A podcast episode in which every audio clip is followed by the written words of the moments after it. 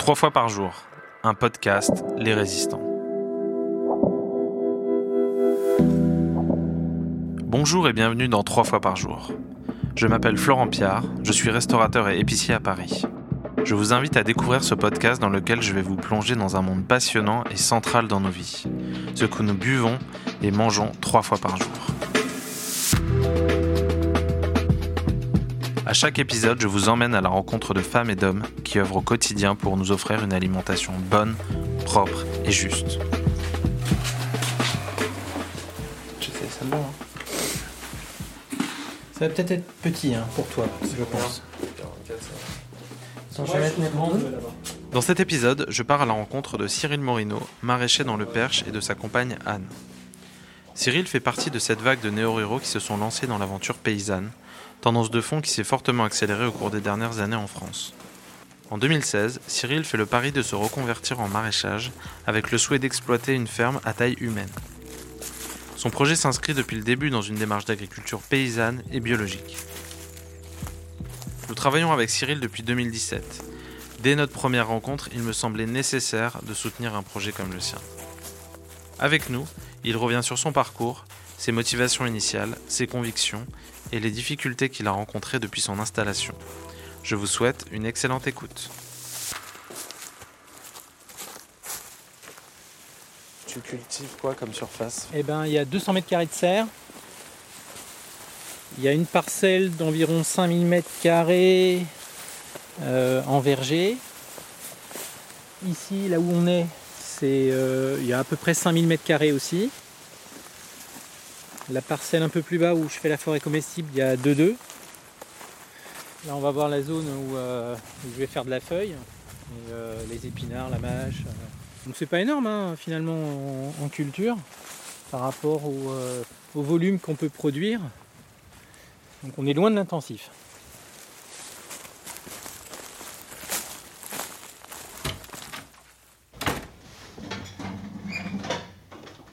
Cyril, est-ce qu'on peut revenir dans un premier temps sur, ton parcours? Le parcours est assez euh, classique, on va dire, en tout cas pour le début, informaticien, donc cadre, euh, donc euh, avec des responsabilités. Voilà, donc c'est assez standard de notre époque, on va dire, assez classique. Et puis un jour, ben, on se rend compte que ben, la vie passe très vite. Et c'est peut-être pas ça la vie. C'est peut-être autre chose. Il y a eu un déclic Euh, tu sais, on parle des fois de la crise de la quarantaine. Je, je crois que c'est à ce moment-là que je me suis interrogé parce que, ok, on gagne de l'argent, mais, euh, mais est-ce que euh, c'est pas plus important de voir grandir ses enfants que, euh, que de gagner du fric, quoi? Alors c'est un peu tard parce que les enfants ont bien grandi, mais on peut essayer de, de faire les choses différemment pour euh, leur montrer que le modèle que j'ai dû suivre, eh bien, c'est pas forcément le, le meilleur, ou en tout cas, euh, euh, c'est à chacun de se poser la question de savoir ce qu'il veut dans la vie, quoi. Et je crois qu'au bout d'un moment, ben, on n'a plus envie de ça, quoi.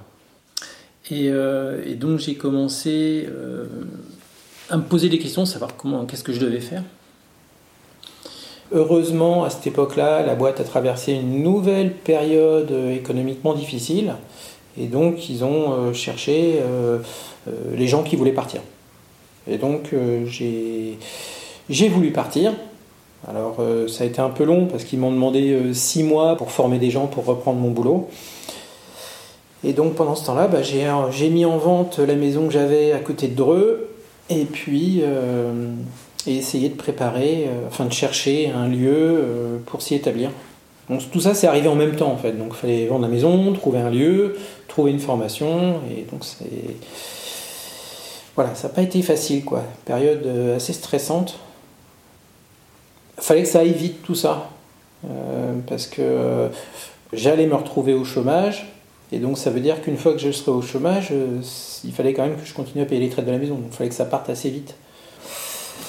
Et donc, euh, bah, malgré quelques difficultés, on a réussi enfin à vendre euh, la maison. Et puis on avait trouvé ici déjà. hein. Ah bah oui. On avait visité, euh, en fait, Anne était enseignante, on a en Eure-et-Loire, On savait que ce serait peut-être compliqué pour elle de trouver autre chose ailleurs, donc on a pris le Loire pour essayer de trouver quelque chose. Donc une terre avec, fallait au moins, un gros minimum c'était un hectare, avec un puits, et puis une maison qui soit habitable. Bon, l'idée c'était de ne pas utiliser l'eau du réseau, d'être autonome. Et donc on a trouvé ici, et donc on, s'y est installé.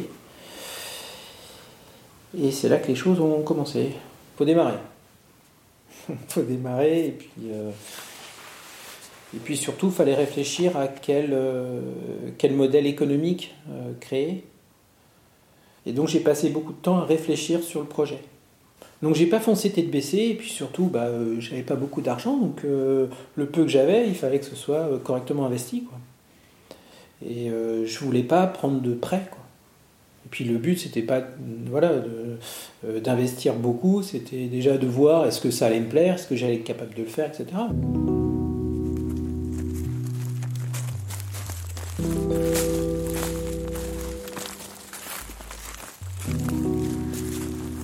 Là, euh, sur les betteraves, c'est organisé par euh, type de culture. Donc là, c'est de la racine. Donc il y a de la betterave, euh, des navets. Tu amendes tes terres?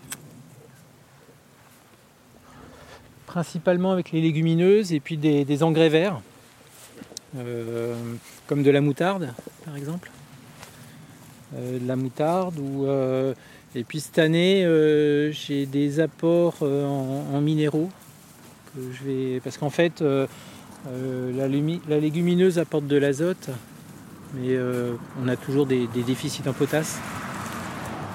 Donc bah ça, le rééquilibrage, je le fais avec, avec des apports en minéraux. Et puis, puis après, j'ai pas envie d'épuiser le sol, donc c'est pour ça que j'aime bien laisser des temps de, des temps de repos et que je suis pas en intensif. Pas de fumier, pas de compost eh ben, euh, compost, on en a un petit peu pour nous, mais euh, après du fumier, ça nécessiterait d'avoir vu la surface, il faudrait un épandeur. Hmm. Et surtout, c'est que je serais dépendant d'un apport extérieur. Et puis là, pour, pour, le coup, le fumier, c'est tout de suite des gros volumes. Donc voilà, là, il y a peut-être 9 variétés de betteraves. Donc on va voir ce que ça donne, et puis, euh, mais là, ça a bien, ça a bien pris.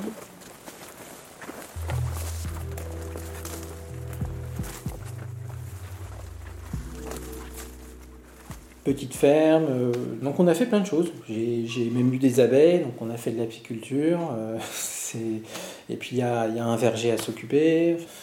Et donc tout ça, le problème, c'est que c'est du travail, donc euh, c'est un petit peu à chaque fois qu'on rajoute, et au bout d'un moment, bah, il y en a trop, on ne peut pas tout faire. Mais ça, on ne sait pas tout ça quand on arrive. On réajuste la production, si on en fait plus, il y a plus de travail, mais il y a plus d'entretien, plus de récolte, et donc ça va très vite. Hein. Puis comme je fais mes SMI, bah, c'est aussi beaucoup de temps. Et donc, euh, effectivement, les, les, semaines ne sont pas extensibles. Et pendant un moment, c'était 7 jours sur 7, quoi.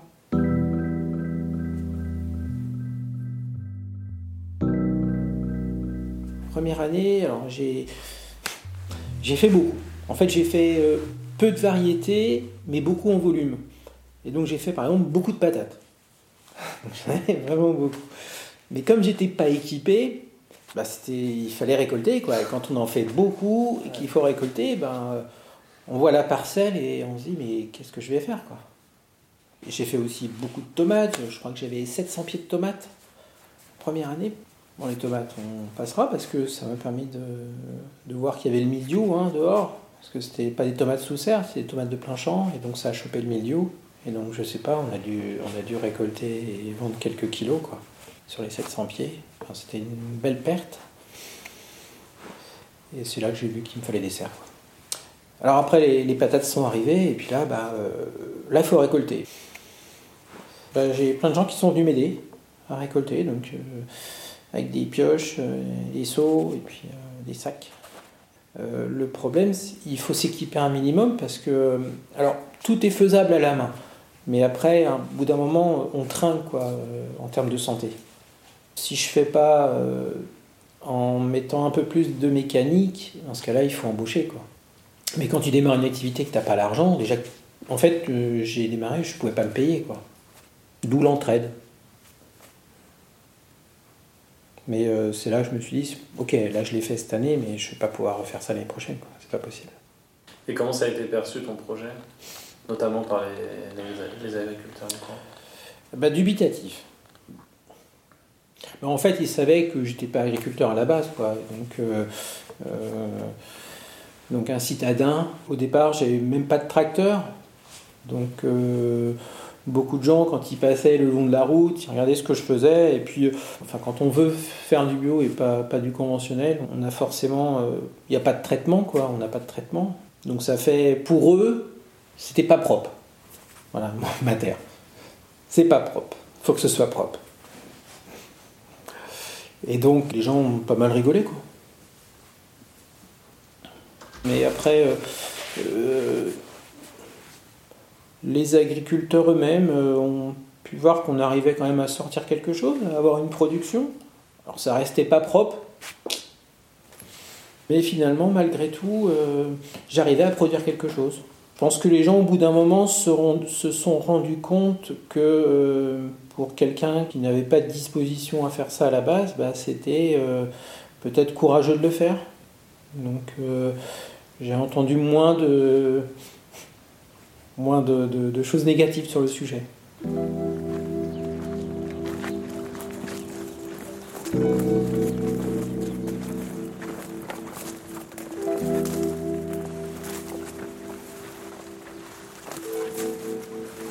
Il y a une belle araignée là. Oui, il y en a beaucoup des comme ça. Donc là, euh, bah, tu vois, c'est la dernière parcelle sur laquelle je travaille avec euh, les différentes variétés de navets. Ah, il y a déjà pas mal de courges. Ouais. Donc là c'est parcelle fruits avec euh, les poivrons. Et là plutôt content par, euh, par cette variété de poivrons en fait. C'est, le rendement est vraiment très bon. Après j'ai des variétés japonaises. Mais franchement c'était pas l'année à, faire du poivron dehors. Donc là, on va arriver dans la période, c'est la période la plus chargée en fait. Hein. Euh, l'automne, c'est là où il y a quand même le plus de travail. Parce qu'il y a toutes les récoltes à faire, et puis bah, en fait, c'est puis beaucoup d'implantations à faire. Et du coup, tu fais les semis de tous tes légumes? Ouais. Alors j'achète euh, l'ail. Donc euh, j'achète l'ail, les patates.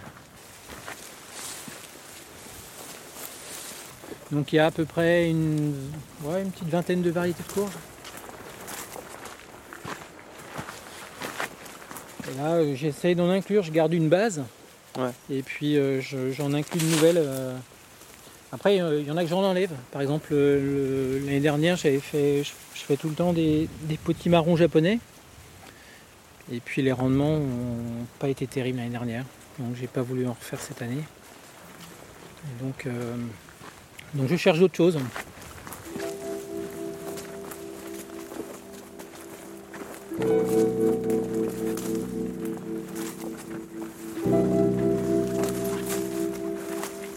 Pour les semences, tu, as fait comment? Quelle a été ta réflexion, ta, démarche?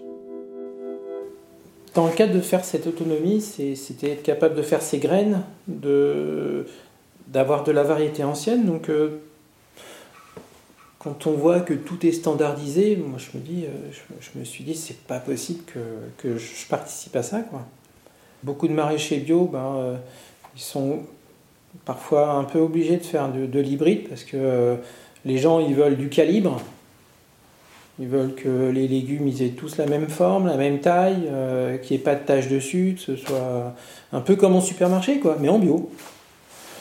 Alors après, comme Anne travaillait, et puis n'ayant pas de fait de prêt non plus bancaire, j'avais pas non plus ce souci de remboursement.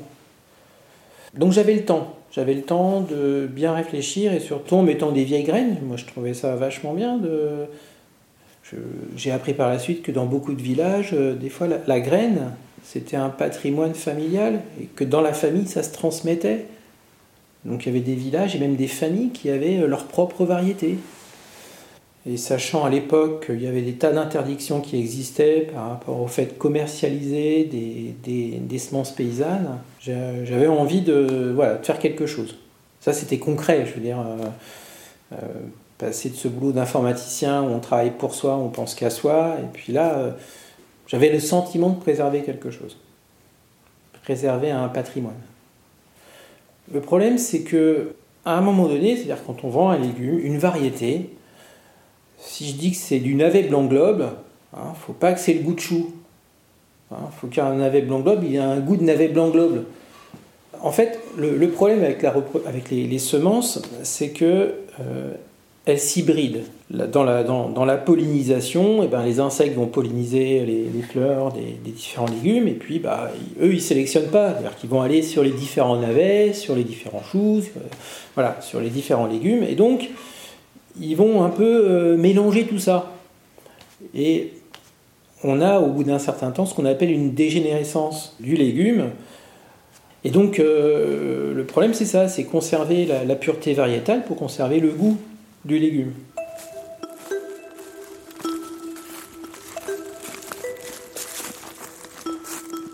Et du coup, tout à l'heure, tu parlais de préparer les sols. C'est quoi tu, fais quel travail sur les sols Alors, bah, c'est principalement, comme j'avais beaucoup de, de, liserons quand on est arrivé ici, en fait, euh, toute la parcelle, c'était blindé de liserons.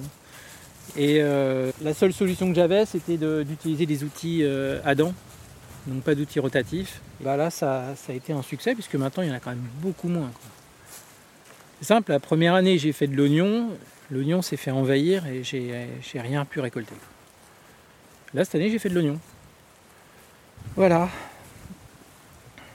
C'est pour ça que, voilà, là on voit sur la parcelle où euh, il y avait pas mal d'herbes, euh, j'ai broyé. Donc j'ai un gyrobroyeur aussi. Donc j'ai broyé et puis après bah, j'ai mis, euh, mis, une bâche pour qu'il y ait une décomposition qui, soit accélérée. Donc là c'est le cas, par contre le fait que mon tracteur soit en rade, je ne peux pas utiliser mon canadien pour virer toutes ces, toutes ces herbes, donc je suis obligé de le faire à la main pour l'instant. Et donc ça m'a ça prend un peu de retard quoi, sur la mise en place.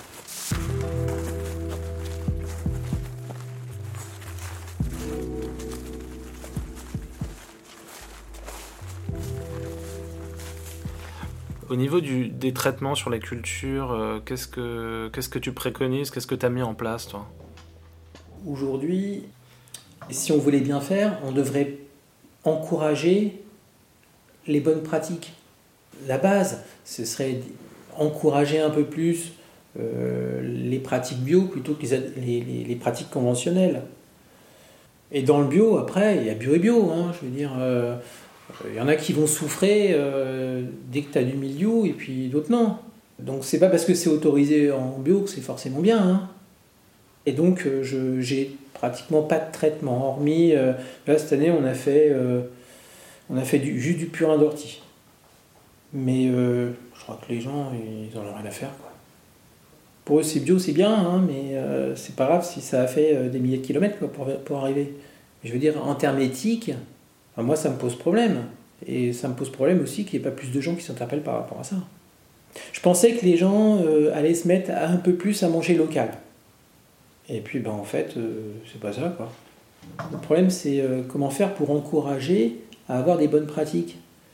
Si on est traité de la même manière ou moins bien, je veux dire, ça aide pas les, les agriculteurs à basculer. Mais toi, du coup, tu accepterais d'être dans un système subventionné? Eh bien, je ne sais pas. Euh, c'est vrai qu'on peut se dire, ouais, euh, c'est bien de vivre que de son travail, mais là, en l'occurrence, c'est pas un travail comme les autres. La terre que l'on exploite, elle sera là après nous. Et donc, est-ce qu'une subvention ne, ne permettrait pas à la société finalement d'avoir de poser une garantie sur l'avenir pour le, sur le respect des sols qui sont utilisés aujourd'hui par les agriculteurs? Leur dire voilà, je vous donne une subvention, mais c'est l'investissement que l'on fait pour l'avenir pour pas que vous foutiez en l'air votre sol.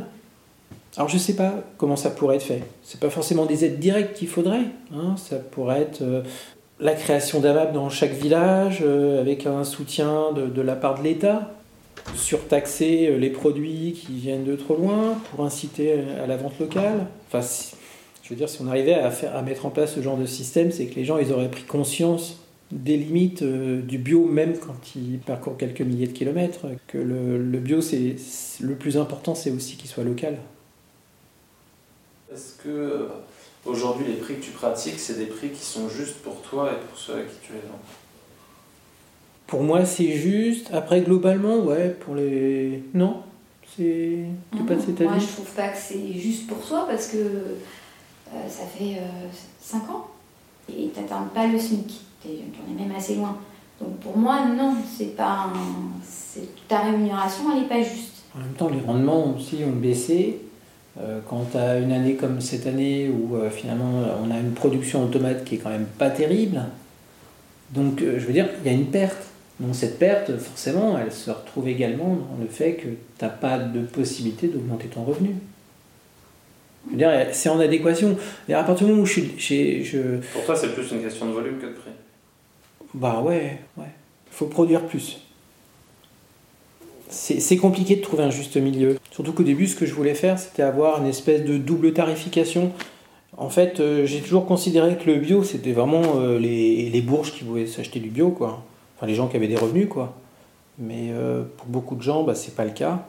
Je trouvais que le bio, enfin, tout le monde a le droit de bien manger et de se nourrir sainement et que c'est pas normal que, parce qu'on n'a pas d'argent, on achète de la merde. Et donc je voulais faire une espèce de double tarification. C'est con, hein, mais euh, c'était dans l'idée c'était ça. C'est euh, alors après on n'a pas le droit. Hein, on ne peut pas avoir euh, une tarification à la tête du client.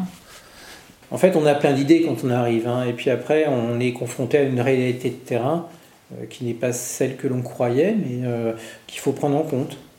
Et que finalement sans aide, c'est c'est vendu pas très cher, enfin sans aide, je veux dire, de l'État, enfin national. C'est pas facile, quoi. Donc voilà, j'ai utilisé la Mercuriale de Normandie. Donc une Mercuriale, euh, c'est un catalogue de prix. Tous les ans, les maraîchers remontent euh, ce qu'ils ont vendu, à quel prix ils ont vendu. Et après, les associations bio euh, font l'insynthèse de, de, tout ça et proposent un prix médian. Alors après, ils distinguent la vente en volume, donc aux collectivités, puis la vente directe.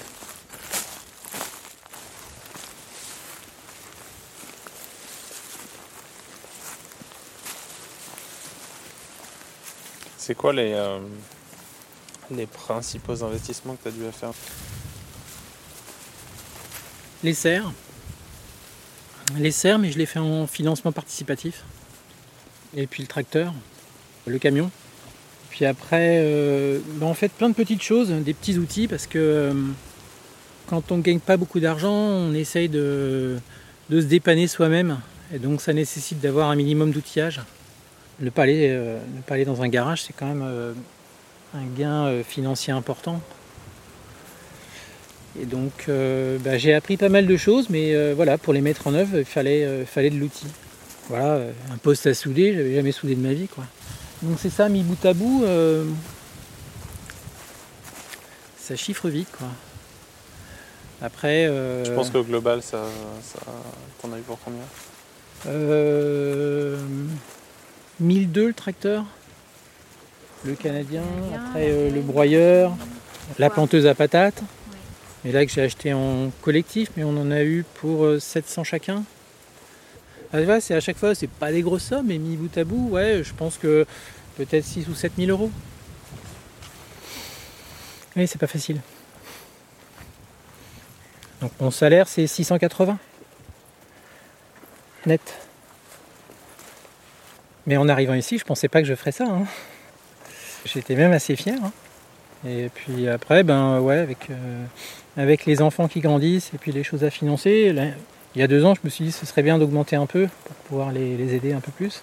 Et puis euh, ben, ça n'a pas été possible.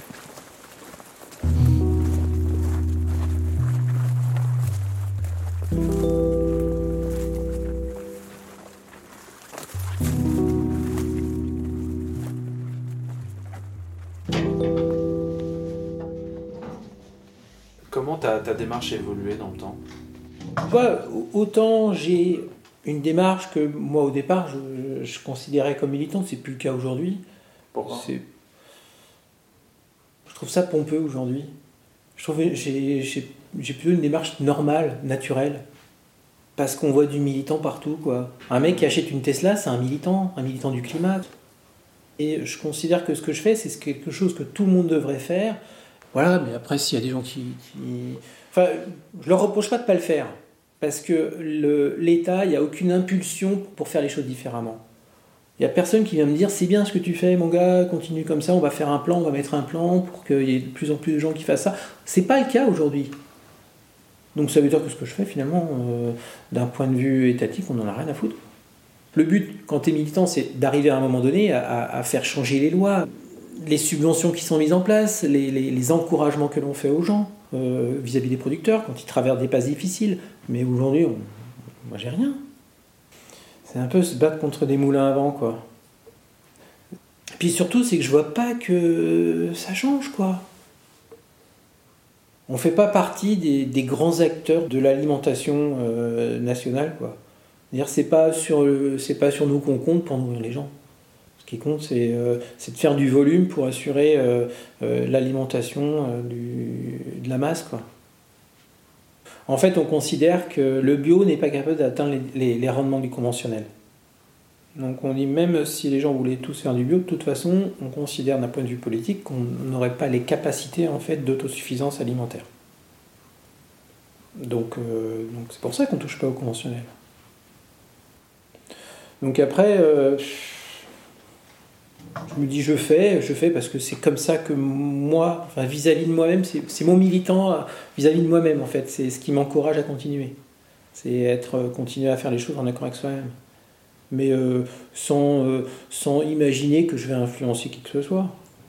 En fait, tu peux réfléchir à plein de choses quand les choses vont bien. Quand les choses vont mal, en fait, il y a un espèce de repli qui se fait. Tu essaies de te préserver et puis de faire en sorte de continuer pour essayer de préparer l'année suivante.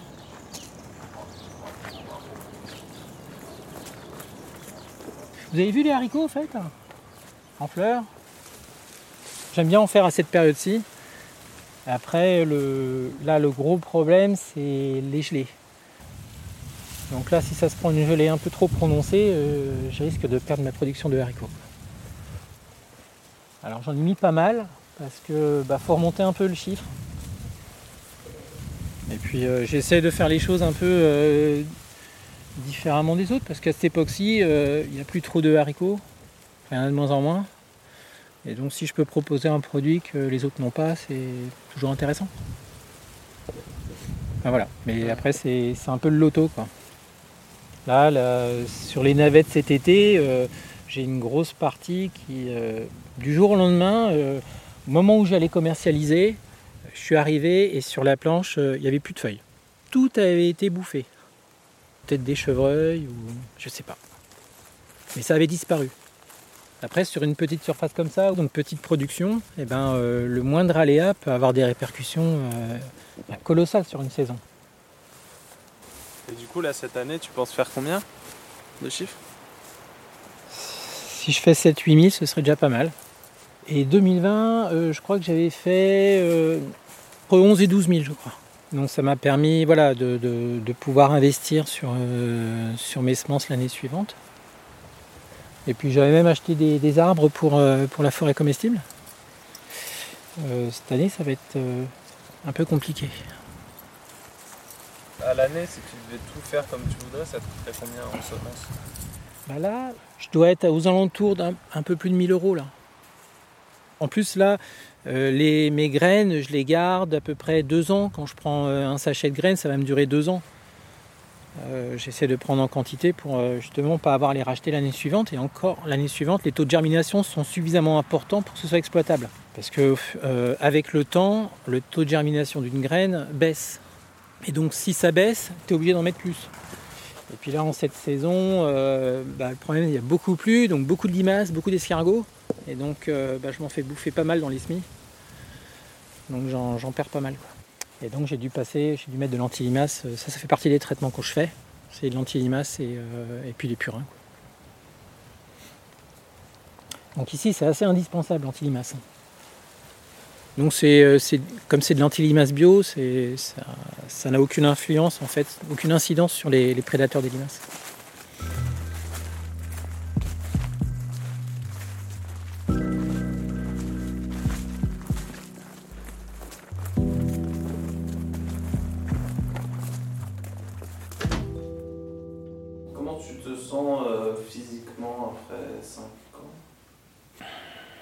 Je me préserve plus, on va dire. Quand tu démarres, tu veux tout faire. Et eh ben, euh, avec les années, tu commences à, réfléchir un peu plus, à faire les choses, à accepter en fait que tu puisses pas tout maîtriser, qu'il y a des choses à un moment donné qui t'échappent. Et donc, euh, ça te rend humble en fait les années. Ça t'oblige à être humble. Après, si je voulais, euh, bah, il faudrait, oui, il faudrait s'équiper un peu plus, euh, investir un peu plus et, euh, et s'agrandir. Voilà, ce serait la, ce serait la solution, mais, mais j'en ai pas envie, quoi. J'ai plutôt envie de diminuer mon temps de travail. Mais comment tu te projettes dans l'avenir aujourd'hui? Je me vois pas dans 10 ans faire du maraîchage. Donc c'est pour ça que j'ai voilà, j'implante des petits fruits, je mets beaucoup plus d'arbres en me disant que ce sera peut-être plus facile que récolter des, légumes. C'est mieux de récolter des fruits, quoi. Puis je voudrais faire du raisin, des choses comme ça. Donc, euh, enfin voilà, j'essaie de, j'y pense. Je mets en place de nouvelles choses et puis je vois un peu comment ça se passe. Est-ce que c'est viable euh, euh, plutôt à moyen terme? Mais j'aurais bien aimé commencer ça plus tôt, plus jeune c'est quand même des métiers qui sont pas faciles, qui vont à contre-courant de, de, ce qui est privilégié dans la société, quoi. C'est quand même, en plus, euh, c'est quand même, euh, c'est dur, c'est pas bien payé. Enfin, je veux dire, c'est la totale, quoi. Donc, euh, et donc, c'est important de faire le tri dans ses idées, dans tout ça auparavant, d'avoir un vécu et puis de savoir où on veut aller. On a vu beaucoup de gens qui qui s'installe, qui démarre une activité, et puis euh, surtout quand tu es jeune, c'est-à-dire qu'à un moment donné, tu veux créer une, famille, et, euh, ben, c'est pas toujours facile. Et des fois, ça crée des tensions. Donc voilà, c'est bien d'avoir euh, d'avoir des projets, se, tester, mais aussi réfléchir à ce qui peut se passer ensuite dans les, dans les années à venir, se préparer, quoi imaginer ce qui pourrait se passer et puis euh, bah, faire en sorte que ça se passe le mieux possible. Parce que le but, c'est de durer. Et surtout de prendre plaisir à ce qu'on fait.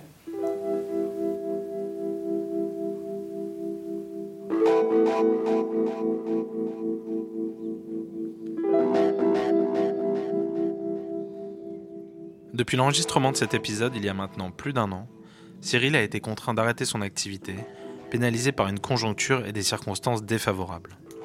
Les conséquences du Covid, l'augmentation des charges et l'absence prolongée de rémunération auront finalement eu raison de son activité.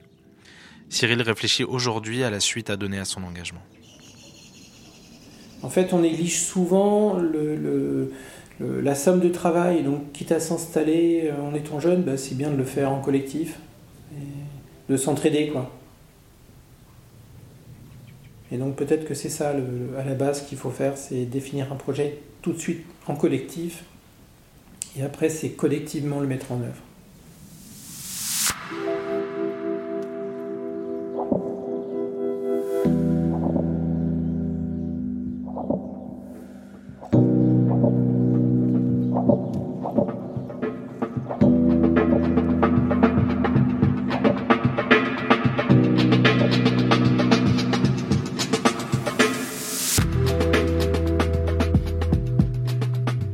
Merci à Cyril et Anne d'avoir partagé ce moment avec nous et de nous livrer ce témoignage. On leur souhaite le meilleur pour la suite. Merci également à l'équipe de 3 fois par jour, Vincent Deck à la production, Eleonore Ardelano et Arthur Cohen à la conception. On se retrouve très bientôt pour un prochain épisode de 3 fois par jour.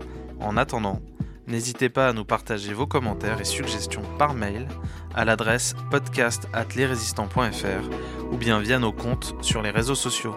À très bientôt.